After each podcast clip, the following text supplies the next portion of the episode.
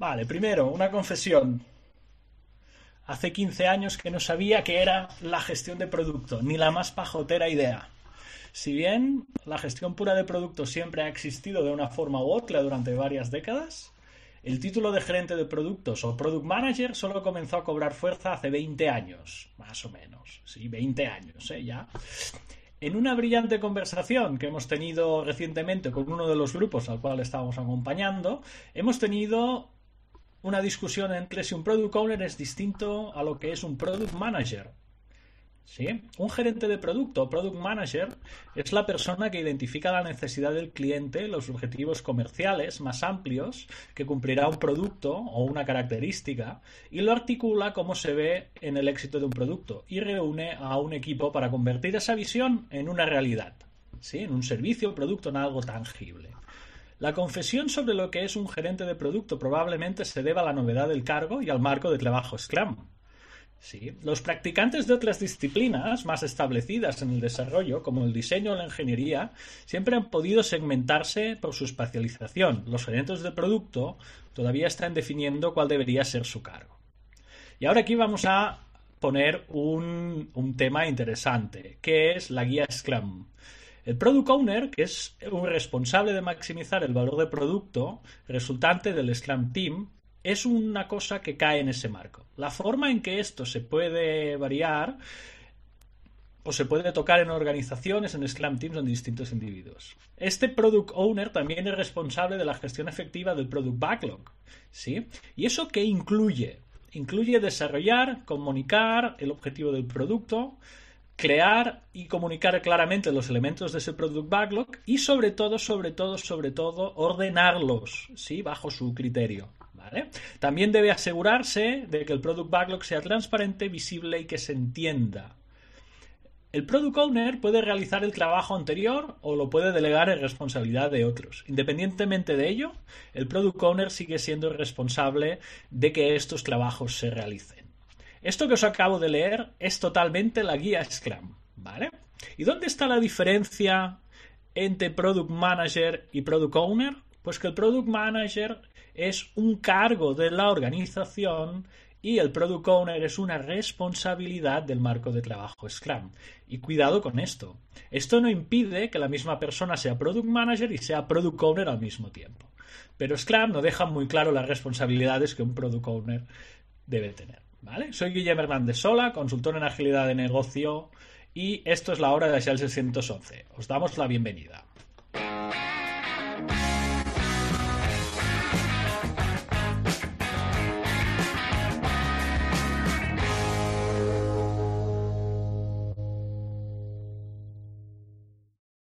Muy bien, Ulises, ¿qué tal? ¿Cómo has visto la editorial? Ulises González, consultor de agilidad en el 611. Primero me gustó mucho eh, la música.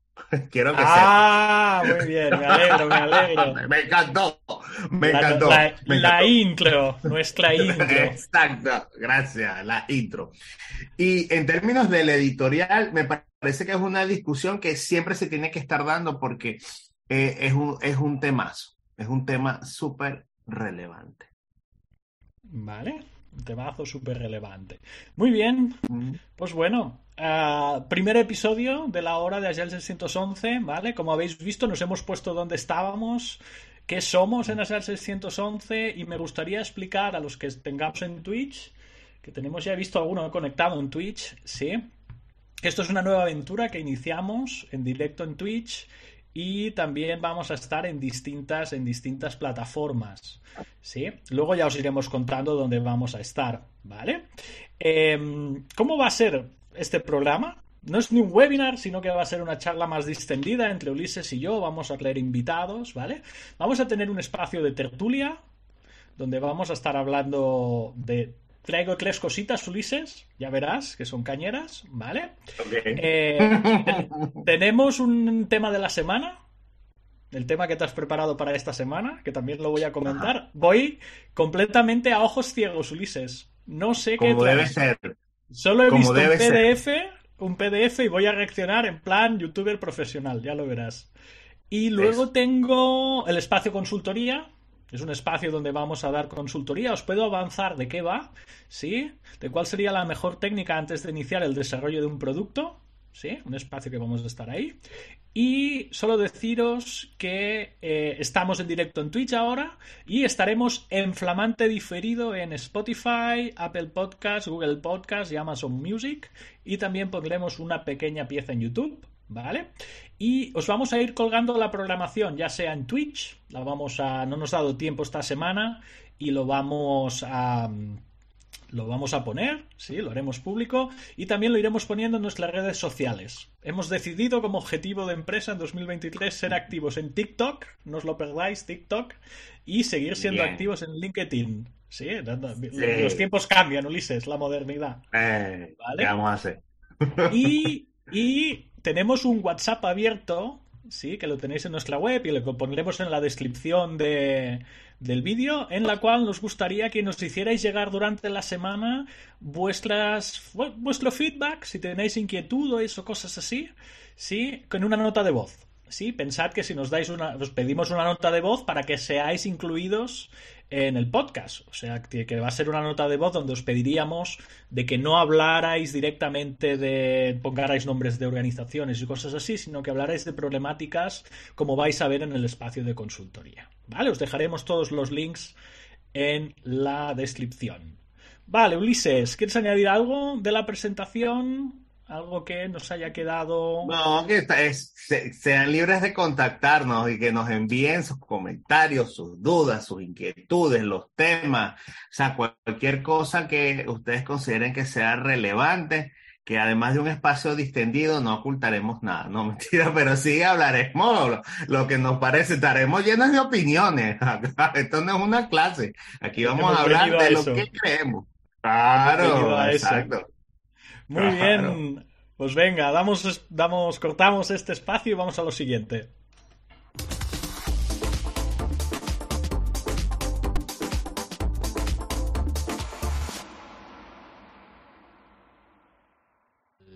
Perfecto, pues espacio tertulia. ¿Vale? En el espacio tertulia, ¿qué vamos a hacer?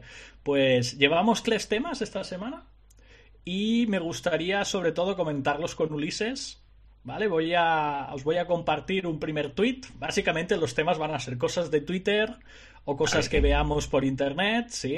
Claro. Y con eso vamos a, llevar eso adelante, ¿vale? primer la red social que está más llena de amor, Guilén. Hombre, claro. está más llena de amor. Y ahora que dices amor, no sé si habéis visto en mi Chiron, sí, aparte de consultor, soy shakirólogo desde ayer mismo, ¿vale? No voy a entrar, no voy a entrar en más. ¿Vale? Vale, es esto. Vale, perfecto, sí. Mira, primer tweet, vamos a traducirlo. Vamos a echarle una traducida a este primer tweet. Este de aquí abajo, déjame traducirlo al español. Vale. Eh, activar la traducción. Vale. Vale, perfecto. Y aquí tenemos una serie de tweets que os los haré en grande, que se ven bien grandes, ¿vale? Y los vamos a analizar. Mira, una persona primera Sí, no sé si estáis muy puestos en lo que dice eh, Jeff Sutherland, sí, y en el libro de Jeff Sutherland y en quién es Jeff Sutherland. Jeff Sutherland es una de las dos personas que escribió la guía Scrum, ¿vale? Que lo tengáis presente. Y tiene un libro que se llama Hacer el doble de trabajo en la mitad de tiempo, ¿vale? Es un clásico. es un, clásico. un clásico, pero un clásico que después de escribirlo, sigue levantando polémica. Mira el primer tweet ah, que hay aquí, ¿eh? Agile Schools, del 2 de enero, 2 de enero de 2023, ¿eh? Llevamos temas fresquitos. ¿Vale? Si haces el doble de trabajo en la mitad del tiempo, se te dará cuatro veces el trabajo como recompensa. ¿Vale? Y luego aparece otro usuario por debajo. Si Jeff Sutherland inventó la frase haciendo el doble de trabajo en la mitad de tiempo y uno considera que esa invención es falsa, uno tiene que preguntarse, ¿qué otras cosas inventó o co-inventó Jeff Sutherland que también podrían ser falsas? Y aquí ponen un hashtag. Asumo yo que sin ningún tipo de picardía, ¿eh? sí, hashtag Scrum, ¿vale? Y luego, en la guía Scrum, otro usuario ¿sí? También metido en agilidad de negocios. Si os fijáis, todos son usuarios arroba agile algo, ¿sí? Eh, en la guía Scrum, sí, que Scrum se basa en Lean, una cosa que Jeff Sutherland niega que sea desde 2007, ¿vale? Fijaros la cantidad de vistas, sobre todo que tiene este último tweet, 11.400. Sí, al Shalloway es... Sí, claro. Pero mira, mira, mira cómo llega. O sea, esto llegó a quien le tocó, Ulises, fíjate. Porque... Yo recuerdo al Shalloway de, de Safe. El, el, el fue uno de los primeros de que, que, movía, sí, que tenía la movida Safe hace ya bastantes años, recuerdo. Y luego estuve en PMI con Disciplina Ayer y, y, luego tiene ahora un tema de flow, de flujo, creo. Pero bueno, ese, ese, es para otro, ese es para otro podcast, porque además él es bien, o sea, hay un tema ahí de relaciones personales en Twitter vale. que es bastante fuerte. Porque mira que vino la contestación tres días después a ese uh -huh. comentario en particular, yeah. no a los otros dos. ¿Vale? Yeah. Mira que pone, la guía Scrum no produce equipos hiperproductivos, por lo que cree el programa, cree el programa uh -huh. Registered Scrum que añade lint, productos hiperproductivos y Scrum at Scale. ¿Sí? sí. Yo me gustaría traer esto aquí, ¿sí? Y ver tu visión. ¿Qué visión tienes de esto? De esta discusión. ¿Cómo ves? Eh, hay, hay, muchos temas, hay, hay, muchos temas por donde pudiésemos tener esta discusión.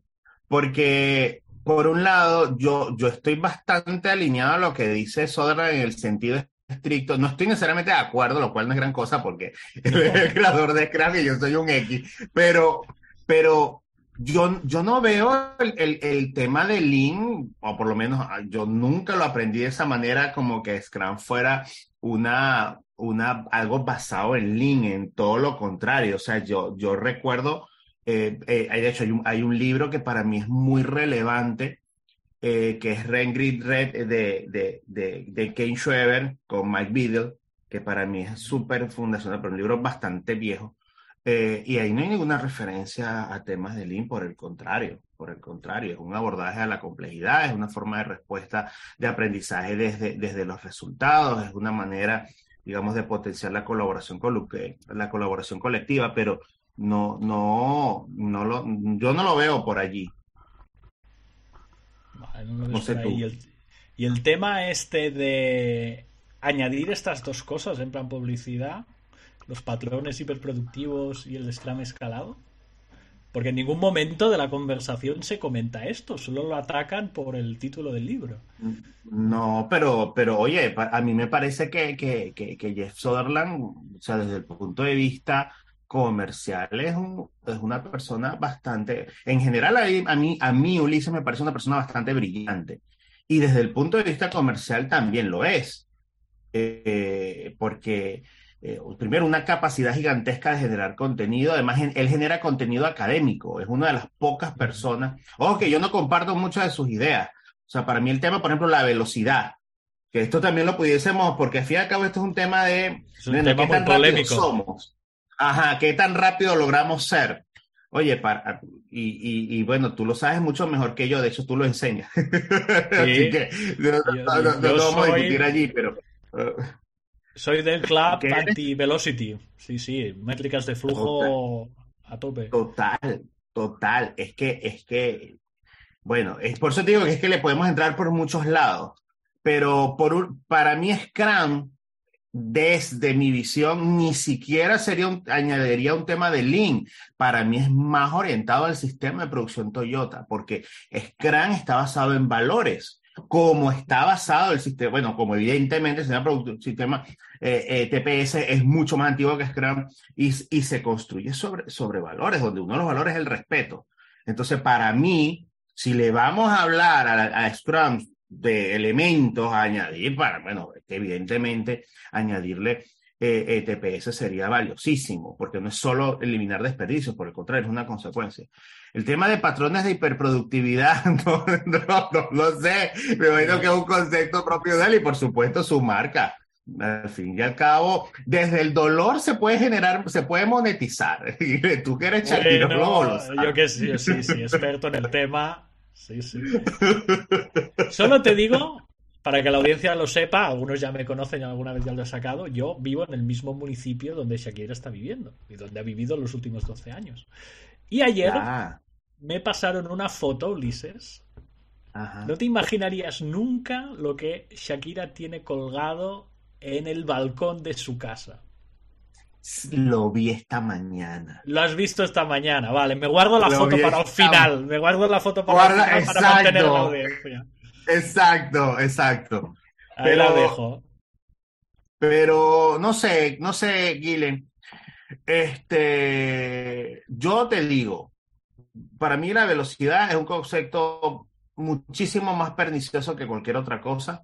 Creo que hace más daño de lo que ayuda. No la sugiero utilizar. Me parece increíble que todavía a, esta época estemos discutiendo si los puntos de historia sirven, habiendo muchas mejores cosas que podemos usar. Eh, y no lo recomiendo, pero, pero ojo, hasta donde yo sé, hasta donde yo sé, tendríamos que invitar a alguien de, de Scrum, de Scale o, que, que, hablemos de ello. Haremos, lo haremos. A mí que me lo expliquen. Sí, sí, que, que, que, que nos dé esa justificación porque entiendo, entiendo, es algo que yo tengo pendiente, pero bueno, estamos ocupados, pues, pero yo tengo pendiente de, tomar esa, esa formación para, para lograr ver algo que yo no veo. Pero para la gente de Register, este, Register Scrum o ¿cómo es que se llama? Scrumming. Eh, entiendo que la velocidad es súper importante. Ulises, la certificación que da es bajo el nombre Registered Scrum. Ajá, sí. Diría, ¿eh? No estoy seguro. En eso no, estoy, no estoy nada seguro. Que pudiésemos decir que es relativamente nueva, pero está muy bien, digamos, está muy bien soportada por el mismo Soderland. Perfecto. Ulises, tengo un saludo desde el chat. Sí, nos salude Sole desde Chile. Sole Galleguillo. Eh, Así nos eh, saludamos. ¡Qué ¡Feliz viernes! Muy bien. Bueno, empezamos fuertes. Venimos de, sí, un gurú o una diva, dile como quieras, y pasamos a otra. Sí, voy a hacer esto grande, que se vea grande. Vamos a traducirla. solo vamos a poder traducir una. Esta te gusta, ¿eh? Esta vino tuya, ¿eh? Fijaros primero en la imagen, ¿sí? No puedes, sí, escalar cosas ah. complejas, ¿vale? No puedes medir cosas complejas, no puedes pilotar cosas complejas, ¿vale? No puedes hacer experimentos complejos, ¿vale? Y la persona que lleva uno de los marcos de complejidad, sí, Ulises se está partiendo, sí, los que no tengáis la imagen puesta. Es que yo admiro muy, a los dos los admiro mucho, o sea, yo, yo tengo, o sea, si yo, obviamente no lo voy a mostrar, pero tú sales aquí a la biblioteca y si yo, si yo tengo libros, son libros de Dave Dogger y de Neil Plugin. pero mira, mira que le contesta, mira que le contesta, más tonterías rimbombantes de nuestro amable exorcista de la gestión local. Creo que la respuesta es que, aunque no puede, cualquiera que entienda el tema puede. La oferta que yo y otros hemos hecho para tener un debate sobre esto, pero se niega a participar. Creo que por miedo. O sea, se, han invitado a un debate, Ulises, a hablar y no hablan. Sí, sí, sí. Sí, sí. Me parece divertido, me parece eh, fortísimo. pero, pero fija posición. Bien, quiero saber de ti, tú ¿qué tan cerca estás de lo que está afirmando Neil Flagin o te parece que es un tema más marketinero que... yo, creo que es buscar hype, o sea, buscar protagonismo, lo que está diciendo aquí abajo, sí, sí, totalmente. Sí. Se puede navegar la complejidad. O sea, hay cosas que nunca tendrán solución, pero tú puedes aproximarte a ciertas cosas. Sí. Igual que hay problemas. Me llama la atención el tema me llama la atención el tema de la experimentación. ¿Por qué no? O sea, ¿por qué no pudiéramos? Claro, es que depende que entiendas por experimento y qué quiere experimentar ah. la gente, ¿sabes? Claro, claro. por allí. Yo le vería muy por allí. No, no sé, no, no sé. Yo, eh, evidentemente, bueno, para nadie es, para nadie es un secreto que, que, que Dave Snowden tiene una mente realmente aguda. O sea, es decir, aguda, eh, brillante. es muy, muy brillante y retador de seguir para mortales como yo. Es decir, es decir, leerlo es muy retador, más allá del inglés per se, que además es un inglés, un inglés muy refinado, muy estructurado. Es inglés, inglés muy culto el señor este. Bueno, creo que es de país de Gales, ¿no? A ver. Vamos a Sí, sí, sí. No lo pone aquí, sinefin.co, pero esto es la bandera europea y diría que esta es la de Gales, no estoy seguro. Sí, pero diría que Ajá, es la ahí bandera está. de Gales. Sí, sí. Ahí lo dice. Lo acabo de leer. Ahí cuando pusiste el cursor. Vale, ¿aquí? Sí, la ahí bandera de Gales, bandera- ¿ves? Lo pone... No sé si lo va a poner en el propio... A ver, déjame ver. Sí, no, no se llega a leer en Twitch porque es súper minúsculo y no lo puedo hacer grande. Pero sí, sí, es la bandera de Gales lo que tiene en su perfil. ¿Vale? Y por último tengo otra de muy buena, Ulises, para ya cerrar el espacio tertulia inicial. Sí. Mira que me ha llegado esta semana. Esta te va a gustar. ¡Oh! ¡Felicidades! Pero yo, yo aquí tengo que decir una cosa a mi favor, Ulises, ¿vale? A ver, para los que no tengáis pantalla puesta y para los que estéis en el flamante diferido de nuestro podcast. Eh, es un correo electrónico que llegó a mi buzón personal, ¿sí? No el de trabajo, ¿eh? No el de el 611 que tengo el mail por todos lados. No, no, a mi Gmail personal, ¿vale? Y lo que pone es load 30 prof, ¿sí? Y me pone tu es- te está esperando, ¿vale? Tienes que aceptar un badge, que aquí es un curso que se llama Continuous Learner, Lifelong Learning de Certiprof, oficial de Certiprof, con su Clitly y con su y con su código. Yo no lo he aceptado, estaba esperando este momento, Ulises, para aceptarlo y ver qué pasa después ¿sí? Sí. de esta aceptación. ¿Vale? Vamos a, vamos a aceptarlo. Ah, una cosa que quiero decir a mi favor. Yo no hice ningún curso de Certiprof. Por eso me sorprende de que esto haya llegado a mi No hecho. No, no no. yo esto de Continuous Lifelong Learning Learner no lo he hecho. Ya.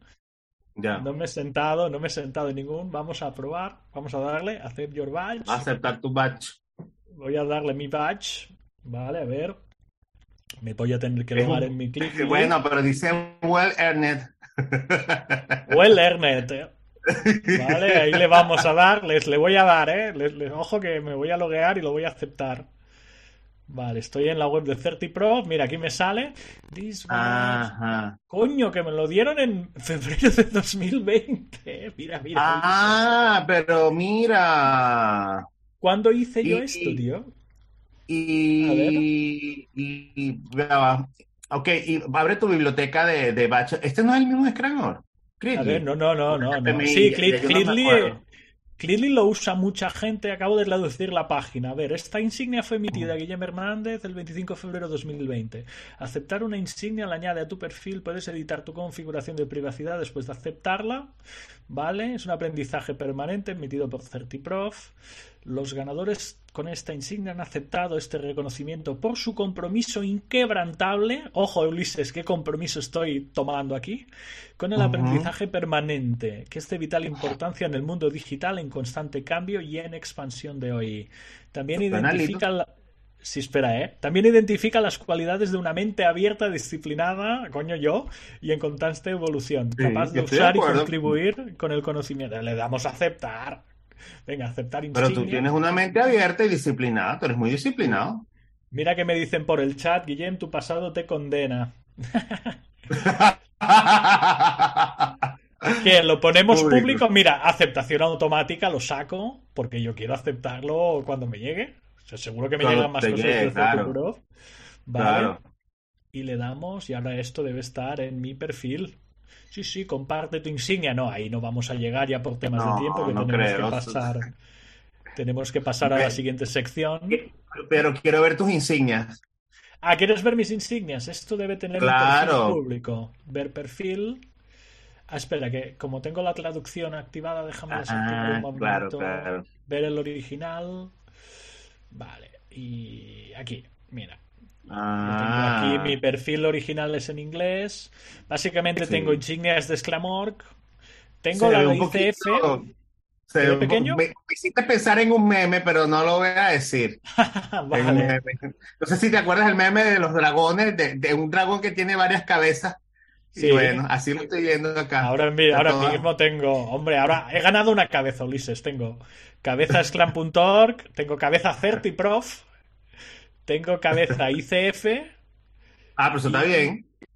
tengo cabeza AC Agile Ah, está bien. y tengo cabeza ProKanban. Está, no, no, no, te- no tengo, no tengo cuestionamientos a ninguna de ellas. Y creo que tú tienes bueno, la de Certiprof a lo mejor hemos hecho ya el show, ¿no? ¿Tú creo No, que yo las tienes- borro. Tú la borras. Veo que soy más, más lanzado que tú. Yo borro. eh, que, entonces, te puedo enseñar si quieres para que sepa cómo se borran. Vale, luego, luego. Y decirte que yo creo que tú tienes, aparte de estas, que tocas también estas, tienes la de Miró, ¿no? Miró también tiene Clitly en su academia. Sí, tengo Miro y tengo de PMI. Ah, vale. va- Y de SQ también tengo. tengo. Creo que tengo un par de de la SQ, sí, pero de PMI sé que creo que tengo, sí. Vale, perfecto. Muy bien. Pues bueno, esto es, ha sido el primer espacio de tertulia. Nos lo hemos pasado bien, Ulises. ¿Vale? Pongo cortante porque lo siguiente que viene. Déjame echarle un vistazo. Lo siguiente que viene en la escaleta que tenemos y que hemos dicho es el tema de. El, tu tema de la semana, el Business Agile Latam de 2022, ¿vale? Cortante y ahí vamos.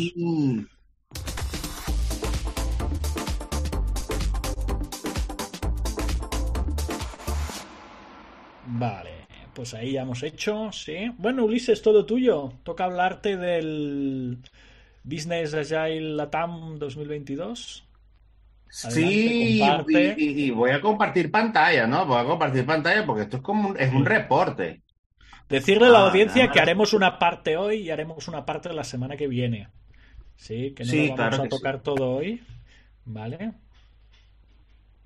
Sí, ahí se, Ahí se debería estar bien, ¿no? Vale, dame un Perfecto. segundín que el monitor de Twitch, para los que están siguiendo en imagen, se ve perfecto, Ulises.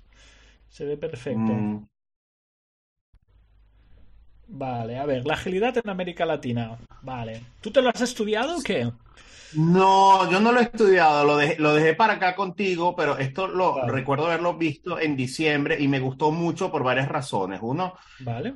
elaborado por NTT Data, lo cual me parece que es Vale. bastante, bastante relevante, eh, acompañado por el MIT Technological Review, lo cual Uf. publicado también por una gente de Opino, lo cual me pareció, me pareció chévere y si- siempre se agradece trabajar como con reportes, en este caso de América Latina, eh, Vale. porque no es necesariamente fácil de saber, Guilen, de este lado, de este lado del charco, eh, eh, a veces puede ser retador tener una información un poco más precisa, ¿no? Vale. eh, de, de qué es lo que se está aconteciendo. Vamos a revisar un poquito, al menos un par de páginas, a ver, a ver de qué va. Vale. Hay hallazgos, hay un estado de la adopción de la agilidad, eso me, me llama la atención. Hablan de gobierno para la agilidad, lo cual es un, Ujú. un temazo también. Ah, eh, cultura y tendencias. Probablemente revisemos un poco el estado de la adopción. ¿Qué te parece en la sesión de hoy? Vale, echamos Y, el... eh, Sí. En la vuelta vemos las tendencias, a ver qué es lo que ellos dicen que son tendencias, ¿no? Mira, Ok, tenemos tenemos texto, 10 texto, minutos, 10 minutos fáciles Ah. para, para comentar.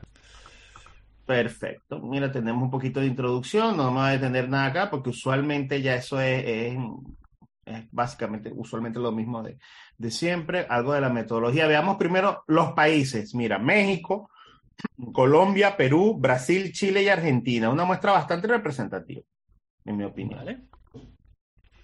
Países de, de gran tamaño de la región.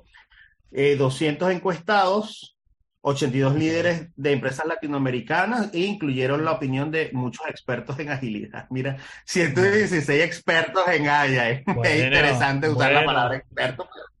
Pero, Bueno. ok, ok. A ver, a ver, a ver. Esa es buena, esa está bien vista. Y COE Leads, ¿eh? Center of Sí, Excellence. sí. Eh, vamos a ver acá. Vamos a ver los sectores. Aquí ya Todo, empezamos. todo ok. bancos, todo bancos, Ulises. Banco. Un tercio Banco y la banca. Y consultoría un cuarto. Consultoría. Telco. Puede ser, puede ser magnífico este reporte, ¿eh, Ulises, a nivel. Sí. A ver qué tal. A ver qué tal sale. Ok. Sí, es que me quedé pensando, pero no importa. Eh, eh, madurez, hablemos de la madurez, temazo, este me encanta. Eh, un ver. 63% lleva más de tres años adoptando la agilidad, o sea que es una agilidad Vale. que tiene tres años, 70% tienen oficinas de transformación, eso es interesante. Y casi la mitad cuenta con más de un cuarto de equipos utilizando agilidad. Bueno, ellos hablan de metodologías ágiles. Ok. Vale. Eh, resumen ejecutivo. Para Vale. ver, de Perú un poco más. Sí, una filosofía cada vez más extendida, muy bien. Vamos, me interesan más como los datos. A ver qué datos. Sí, lo que pasa que veo mucha letra y poco. ¿Dónde está un diagrama de tarta estándar? Debe venir, debe venir. Vale. Probablemente quiere... Está hecho como para, no, para personas que no necesariamente están muy metidas, lo cual me parece interesante. Bueno, siempre está bien, siempre está bien tener estos. estos Vamos a aquí, aquí, aquí, aquí, aquí. Grado de impacto. Grado de, impacto de la agilidad. Está, está, está duro. a ver, mira, a ver, si, a ver si lo entiendo. Otro gráfico. Está, está muy difícil de interpretar. A ver, porque tienes cinco puntos. No sé, no se ha implementado, empeoró, se mantuvo o mejoró. ¿Vale? Y luego tienes una parte de alineación entre negocio y IT, que a ver si lo entiendo yo, ¿eh? O sea, mejoró. Lo que más ha mejorado de todo lo que hay aquí es alineación entre negocio y TI, el time to market. Y visibilidad. Y visibilidad. de las iniciativas. Sí, está bien. Y digamos, lo peor es la reducción de costos y la reducción de riesgos. Es lo que interpreto yo de aquí. Eso sí me, me, preocuparía, que a mí me digan, que a mí, que, digamos, que como vamos a suponer que esta evidencia es correcta, es comprobable y, estadísticamente es válida, no tengo por qué dudarlo. Eso es un estudio bien, bien, bien chévere. Eh, que la reducción de costos no, no se dé, me parece súper consistente con el concepto de agilidad. A mí me parece muy consistente. Ahora, si vas a hacer agilidad para reducir costos, bueno, creo que allí estamos como complicados. Ahora, sí me llama la atención la de los riesgos. No sé. Tú reduces riesgos. Claro, ¿riesgos de qué? Claro. No, no te lo definen arriba, qué tipo de riesgos son. Bueno, pero si, si, lo, si lo interpolamos de que estamos hablando de banca, eh, banca, telcos, etcétera, entonces son los riesgos de la banca. Me imagino, de sacar un nuevo producto va por allí. Claro. Este sí me llama la atención que, que, no haya, que no haya una mejora, ¿no? Que no haya mejora o que la mejora sea muy poca en la reducción de costos. inclusive, a mí me parece que esto es como hasta conservador, porque si, bueno, tú compárteme tu experiencia, pero en la mía, o sea, si algo que requiere inversión es agilidad. Pero piensa que vienes de banca y a la banca le sobra. le sobra mucho. Sí, hombre, claro. Sí, sí, sí. sí. Eh, ¿En qué banco no has estado que quemen dinero y no salgan cosas? Oye, no sé si me explico. Creo que eso da para un, creo que eso da para un podcast en sí mismo. debemos invitar a un par de amigos, par de amigos fuertes, agilistas, serios de banca para que nos expliquen ese tema. Porque, porque es un tema que a mí me. sí. sí, sí, porque el tema de, de no prosperar en banca Vale. Mm, Aquí, a ver, áreas adoptando la agilidad. Esta me encanta. Bueno, a ver, pero a ver, Ulises, de las áreas adoptando la agilidad, esto es descubrir que el sol sale mm. por un sitio y se pone por otro, ¿eh? Porque que la primera sea eh, software development, la área que ha adoptado más la agilidad, está bien. Está bien, pero, fíjate. Pero, pero ojo, aquí, eh, ahorita está de moda, digo yo que está de moda, puede ser que yo tenga un sesgo por el tipo de gente que sigo, pero para mí está de moda atacar la agilidad, atacar Scrum, Naya, Dead, bla, bla, bla, un, montón de gente escribiendo al respecto. Un montón de gente. Pero si yo veo esto, pero yo veo esto y imagínate, imagínate, auditoría, logística, ventas, finanzas, la opción sea mucho más baja, las oportunidades de negocio son gigantes. Sí. Pero fíjate, fíjate también qué problema están. Si vas a lo de Snowden, a lo de complejidad, sí. Logística es, eh, ¿cómo se dice? Está en el cuadrante complicado. No te diré simple, pero estará en complicado. Ventas, mm, complicado también. Finanzas, complicado tirando a simple. Las otras sí que. Sí, hombre, finanzas, digamos. A ver, que hay gente que hace ingeniería financiera que se nos escapa a ti y a mí, seguro. ¿Vale? Y que podríamos decir que hacen diseño financiero y están en el cuadrante complejo, también te lo compraba.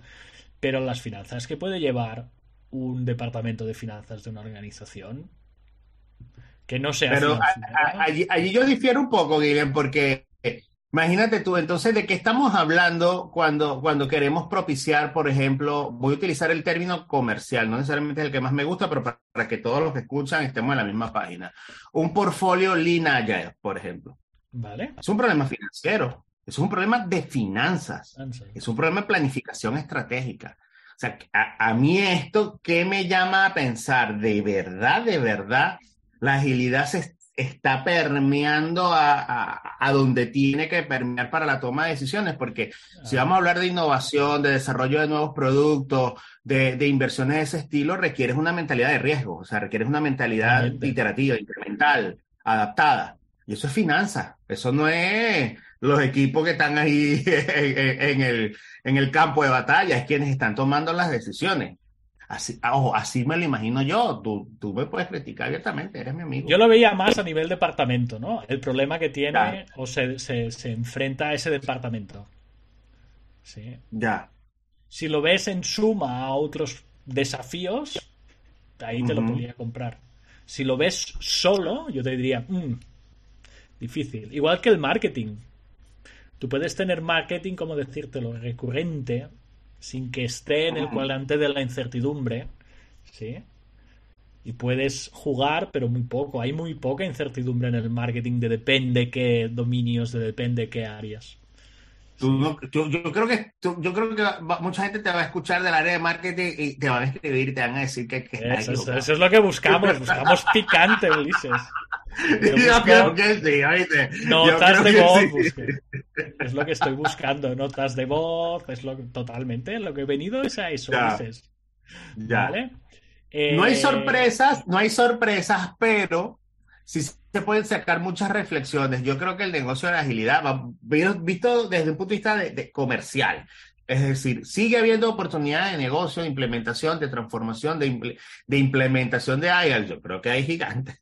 Es lo que yo sí, creo. Sí, sí, eso seguro. Sí, sí. Y en todos Al menos en la TAM.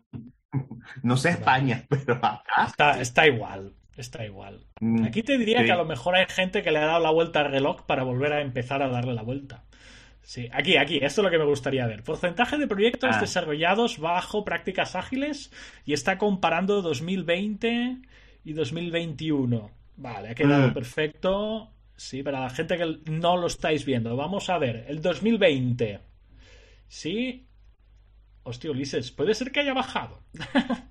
¿Qué entiendes de los porcentajes? Porque yo veo una parte azul de este gráfico, que en 2020 era el 55%, y en 2021 ha bajado a 51%.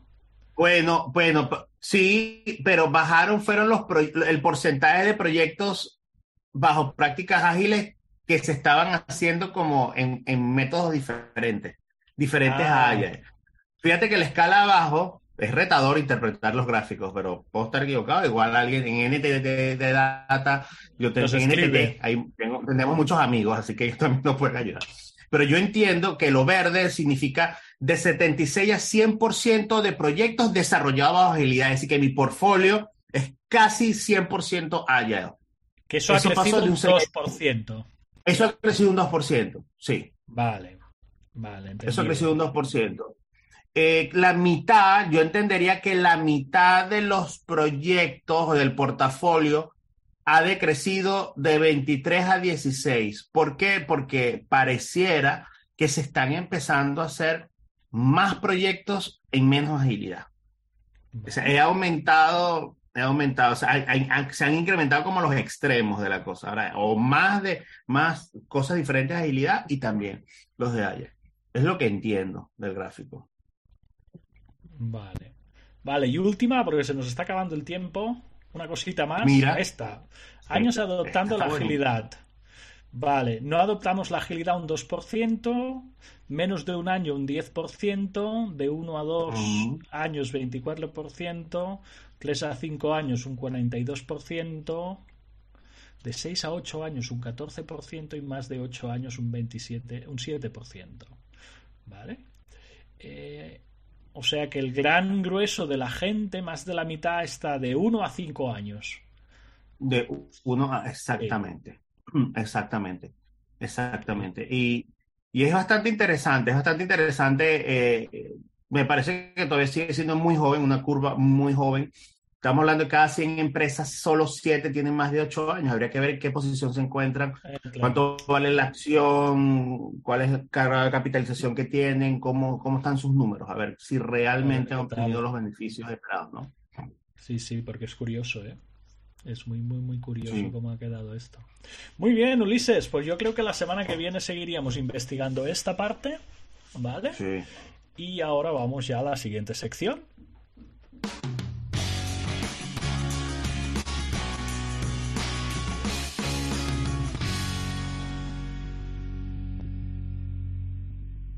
Vale, perfecto. Siguiente sección, lo que vamos a hacer, tengo el contaros, vamos a hablar del espacio de consultoría, ¿sí?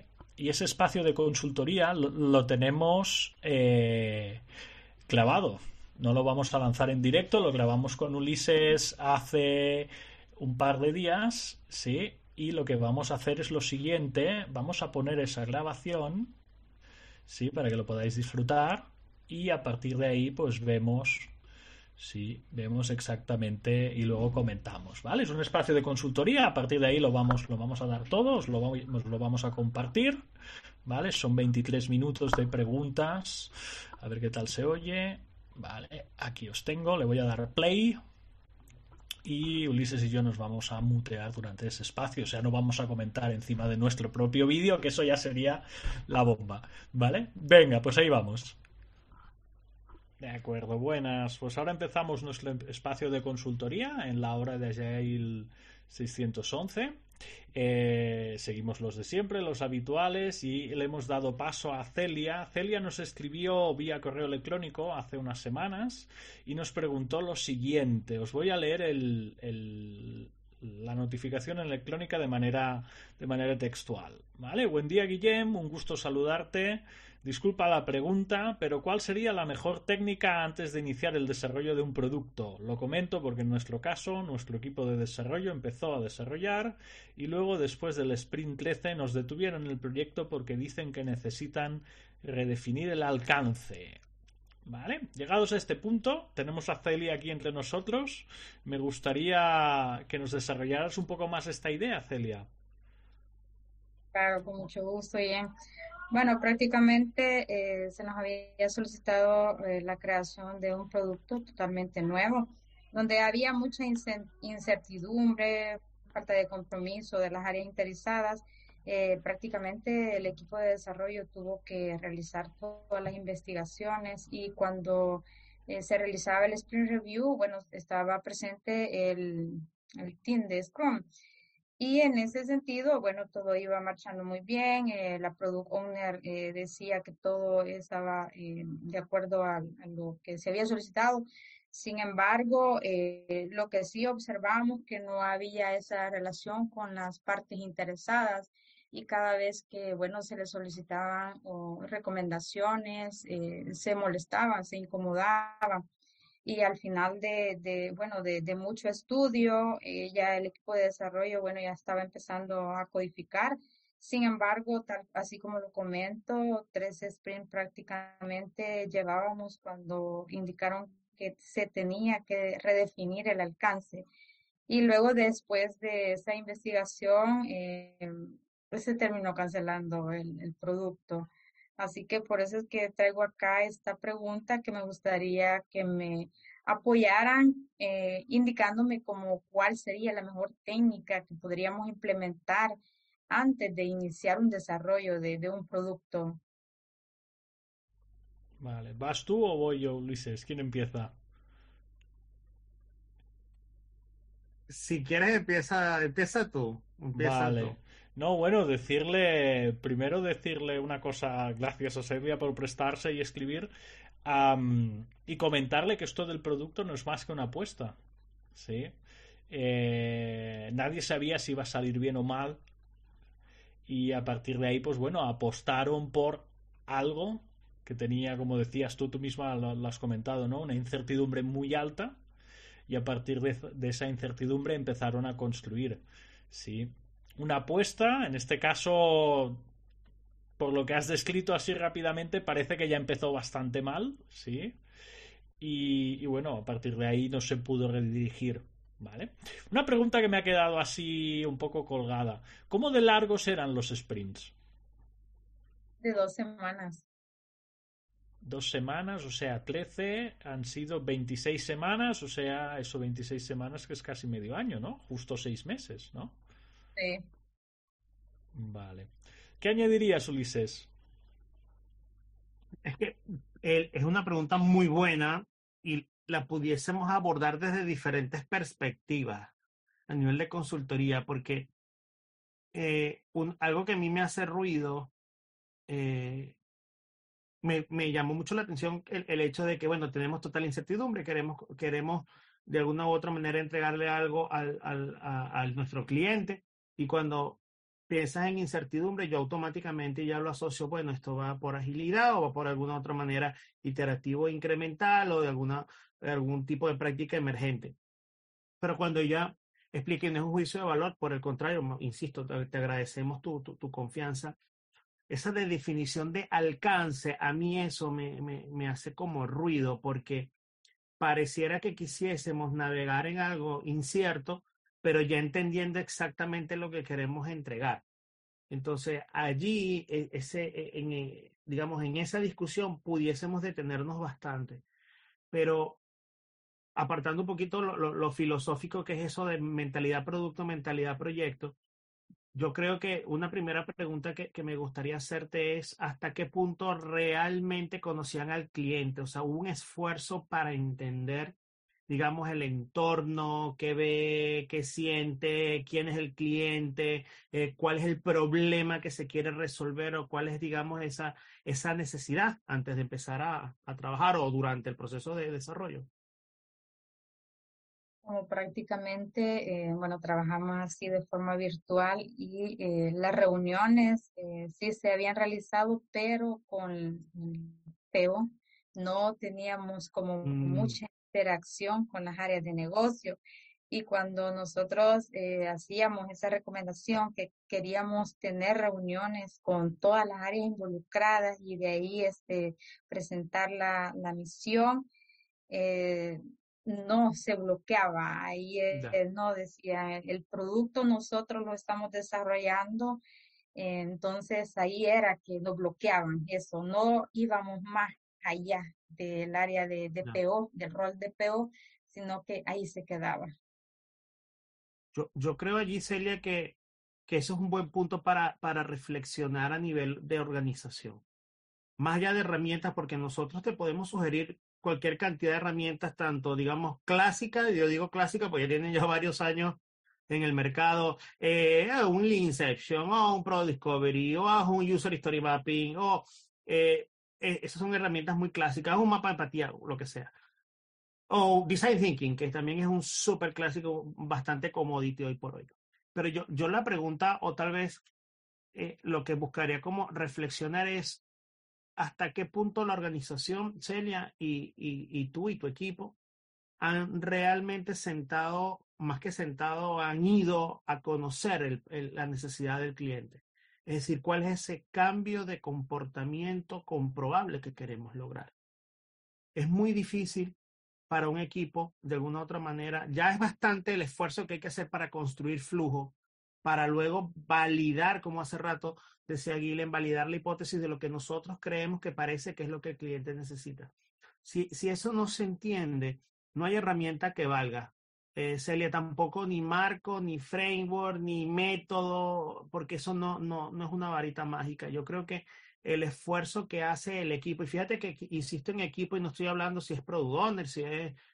Para mí esto es un tema de equipo. ¿Qué tanto conocemos nuestro cliente? ¿Quién es el cliente? ¿Dónde vive? ¿Qué necesita? ¿Qué come? ¿Qué ve? ¿Qué sueña? Eh, ¿Cuál es la dificultad? O sea, entender eso durante todo el proceso para mí es fundamental. Es fundamental porque eh, de alguna u otra manera nosotros impulsamos la agilidad como una manera para, para, para atender algo que no sabemos muy bien qué es.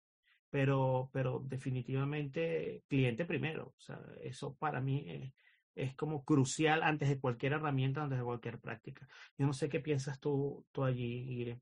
No, estaba pensando un poco en lo, en lo, que ha comentado de la distancia con los stakeholders. Sí. Y déjame hacerte un matiz aquí. Cuando Ulises dice equipo, se está refiriendo a todo el conjunto, ¿eh? Product Owner, si hubiera Scrum Master, que no sabemos si había Scrum Master, no lo ha descrito Celia. Y, y no sé hasta qué punto los developers tenían ese empoderamiento de, de, de, poder hacer las cosas de inicio a fin, ¿no? No sé, Celia, ¿nos puedes dar un poco más de, de detalle en el contexto? Y si te está agregando valor lo que te Exacto, estamos diciendo también. también. Por supuesto. Sí, sí, definitivamente, claro, ¿verdad? Como este eh, Ulises lo ha mencionado, prácticamente no existe una técnica, sino que eh, lo más importante es conocer a mi cliente. Eh, tener ese como mapa de empatía e identificar bien, eh, porque a la medida que yo conozco a mi cliente, claro, voy a poder identificar qué es lo que realmente necesita. Sí, eh, tiene mucho sentido lo que está indicando Ulises. Vale, déjame hacerte más preguntas. Eh, ¿Visualizabais el trabajo cuando estabais en, en, en, ese en los sprints? ¿Cómo gestionabais? Eh, sí, por ejemplo, eh, bueno, la forma de gestionarlo, todo lo catalogamos o canalizamos a través de, del PO, digamos, porque como él es la voz del cliente, sin embargo, nosotros quisimos ir más allá de, del rol, ¿verdad? Eh, solicitar otras áreas, pero no fueron bloqueados. Eh, todo el, el, apoyo que nosotros estábamos requiriendo nos bloquearon y esto fue prácticamente como en las primeras fases. Eh, no daban como la, esa, eh, estar de acuerdo con nosotros, sino que más bien como nos miraban como como que no estábamos haciendo bien cuando nosotros les sugeríamos que queríamos más eh, información, esa como más comunicación con sí, con las áreas de negocio. Pero estas áreas eh, que estaban un poco más altas eh, no bloqueaban ese apoyo. Vale, ¿Y, ¿y sabes ese porqué del bloqueo? O sea, ¿a qué se debía este bloqueo? prácticamente a veces puede ser de que no están como conformes a de que unas personas que estén en bajo rango les puedan hacer observaciones, sino que como mm. cuando tienen un alto rango, ellos siempre quieren tener la razón. Vale, o sea, era un, una organización muy tradicional por lo que estás describiendo. Sí, prácticamente, si así lo podríamos ver. Vale, y el producto a día de hoy comentas que está completamente, ¿no? Ya cancelado. muerto, cancelado. Vale. ¿Y se ha aprendido algo? Otra cosa que a mí me preocupa, ¿no? Seis meses de un equipo, pues vale un dinero, ¿no? Si había, no sé, ponle, no sé cuántos developers deberían haber, ponle seis, ocho personas, más un product owner, más esos stakeholders, ¿no? Para todo cancelarlo. ¿Se ha aprendido algo en la organización de este, de este progreso o, o se ha quedado ahí completamente cancelado? Pues la verdad eh, eh, no nos dijeron así que en gran medida se haya aprendido, sino que solo nos dijeron una nota, ah, se cancela el proyecto en el que siguen, ya no se va a desarrollar este producto, Así que eh, no, no, no le dimos mayor alcance. Sin embargo, en mi caso, sí he aprendido, ¿verdad?, cómo llevar esta, esta solución de, de conflictos que tenemos. Eh, sí se han implementado, bueno, he tratado como de brindar más técnicas, pero a veces quedan solo ahí las técnicas, no le damos como ese uso para poder ir avanzando y poder tener como más experiencia. ¿Cómo lo ves, Ulises? Veo que, que de alguna otra manera Celia, Celia describe algo que es mucho más común de lo que, de lo que a veces la gente piensa. A veces pensamos que eso solo está pasando en mi equipo o en mi célula o en mi squad, etcétera. Y lo que, y, aquí hablo inclusive por ahí el 611, igual tú me puedes corregir, Guille, pero nosotros nos encontramos muchas dificultades, no necesariamente de agilidad, eh, y, esto, y esto más bien es una como esta opinión personal, eh, e igual. A veces pensamos que agilidad va a resolver prácticamente todo cuando, cuando la realidad es que son muchos temas de transformación y de gestión de cambio a los cuales los equipos se están enfrentando.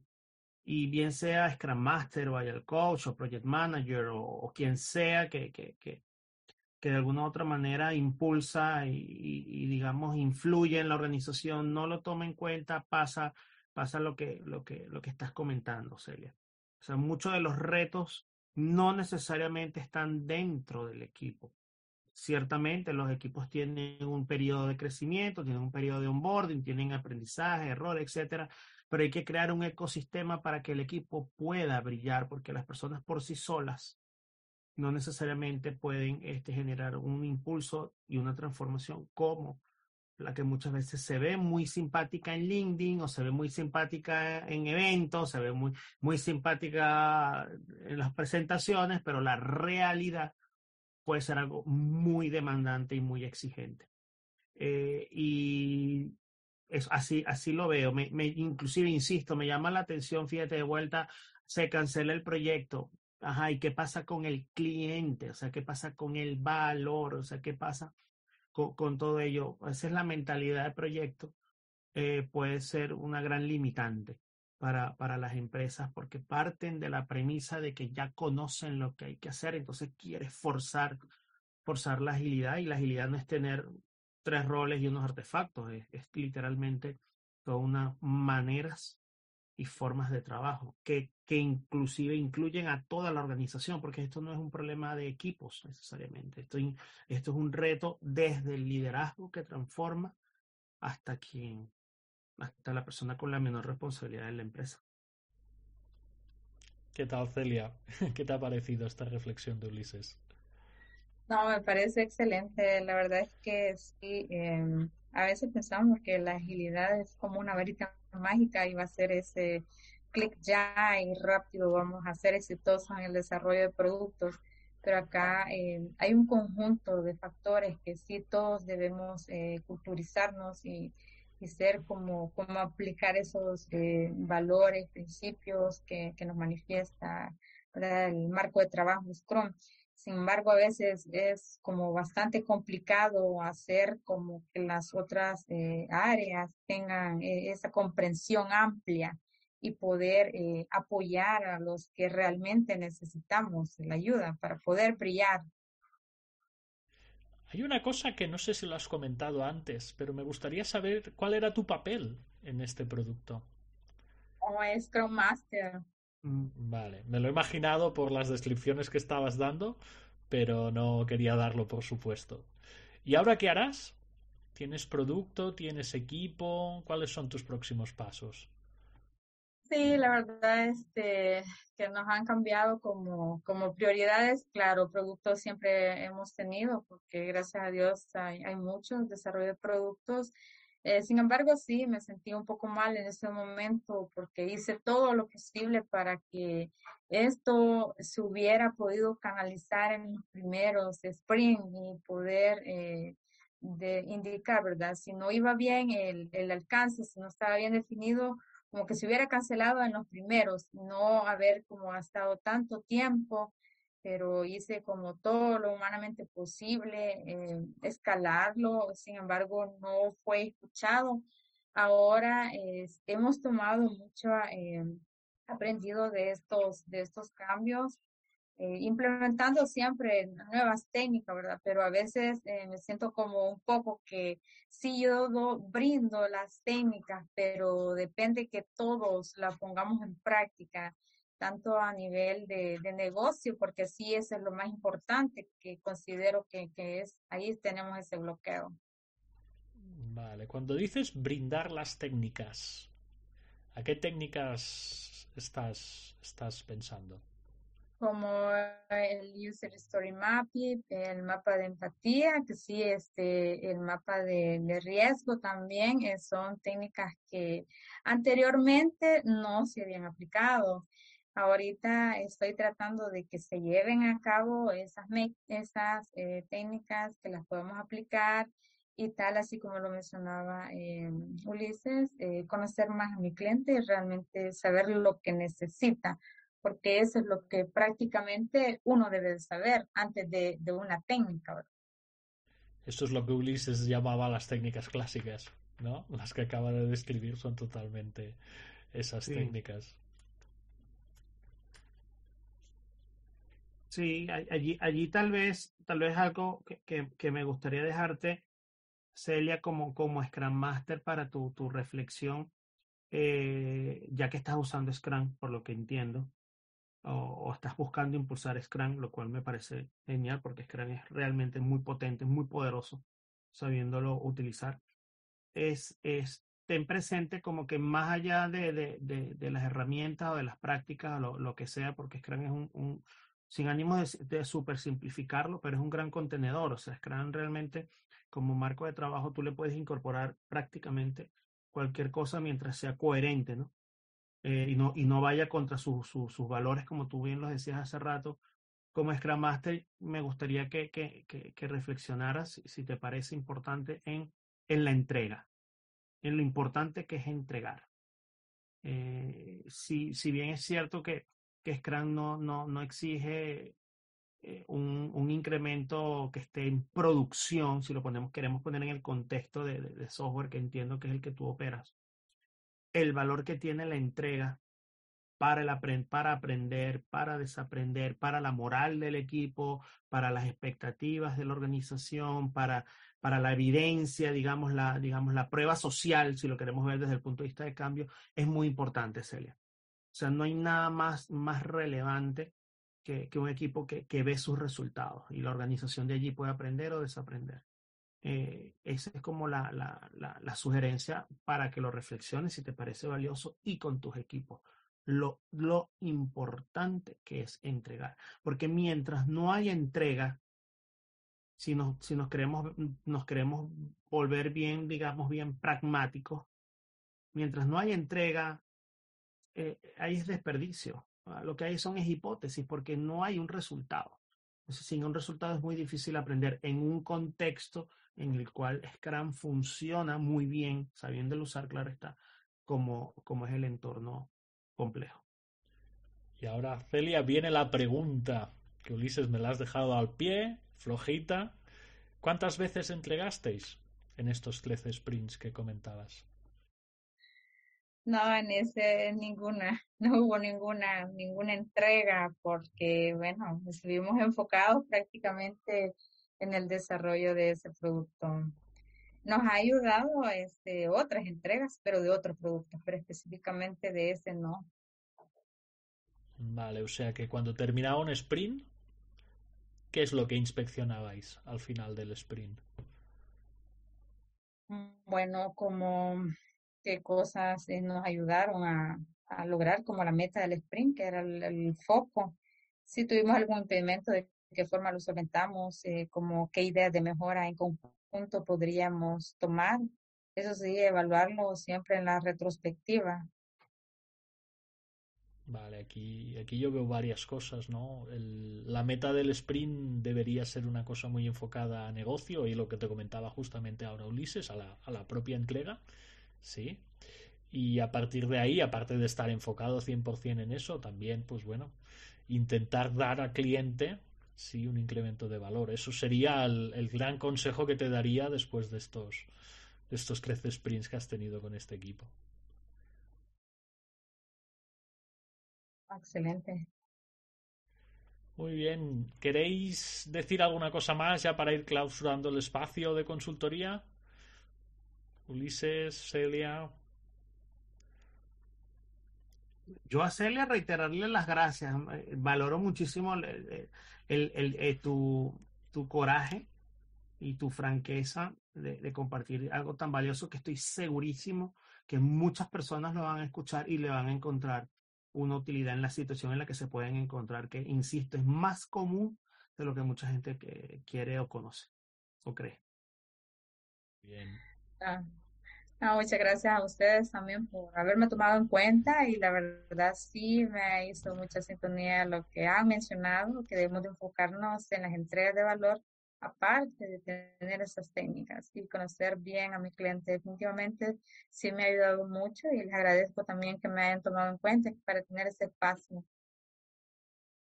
Perfecto, muy bien, Celia. Gracias también por la paciencia porque este mail ha estado esperando algunas semanas hasta que hemos empezado el, la hora de Shell 611. Muchísimas gracias. Ok, gracias a ustedes.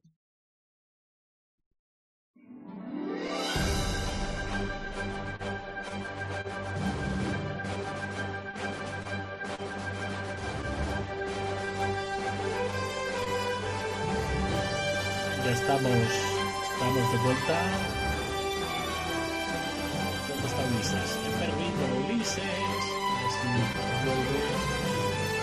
No puedo iniciar vídeo. Ahora sí. Ahora, ahora sí, que te lo había parado yo para que quedara bien en Twitch. Bueno, esto ha sido la hora de Shell 611 esta semana. Mira, es más, te voy a decir hora y cinco. Hora y cinco minutos.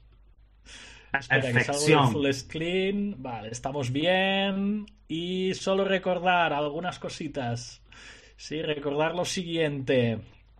Vamos a recordar lo siguiente. A ver, para que nos veamos de lado. ¿Cómo te puede ver de lado, Ulises? Ahora nos veremos uno encima del otro. Pero bueno, tampoco pasa nada. A ver si es así. No lo sé, ya lo veremos. Vale, cositas a recordar. Sí, eh, esto ha sido la hora en directo en Twitch. Piensa que nos puedes recuperar si has llegado ya con el programa empezado, en un flamante diferido, en Spotify, Apple Podcasts, Google Podcasts y Amazon Music.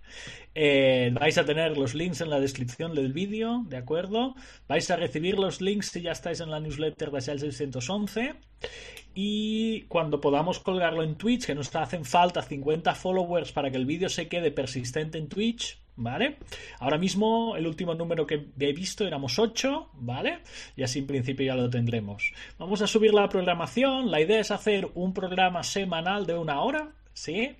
En, en, estos canales habituales, directo en Twitch y luego flamante diferido.